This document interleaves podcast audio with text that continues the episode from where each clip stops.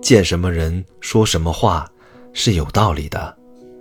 会说话，说出的话让人觉得动听，需要在不同的时间场合，针对不同的对象说不同的内容。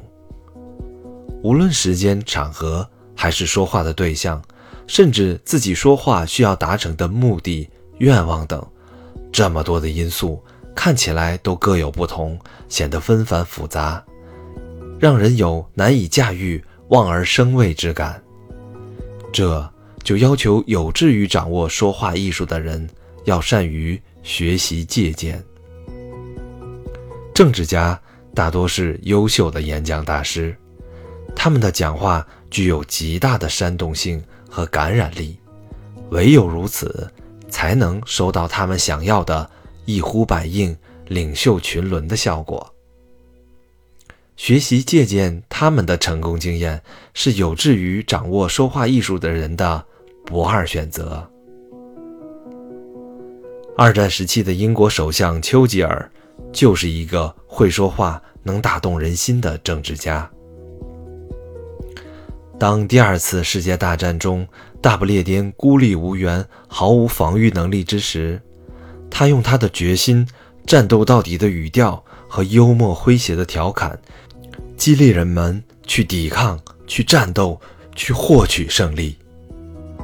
瑞典文学院给他的评价是：丘吉尔成熟的演说，目的敏捷准确，内容壮观动人。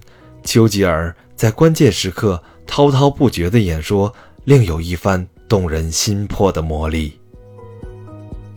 其他如印度的圣雄甘地、美国前总统肯尼迪和克林顿，都是以口才著称的政治家。需要强调的是，政治家的口才不是天生的，他们的说话技巧也都不是与生俱来的。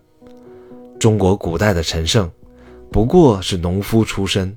但在宣布大泽乡起义之时，他对大家说：“我们大家在这里遇上了大雨，已经不能按时到达渔阳。按照秦朝法律，会被杀头。就算不被杀头，前去戍边的大多也难以生还。壮士不死就算了，要死也要死得轰轰烈烈。王侯将相。”哪有什么一定的出身？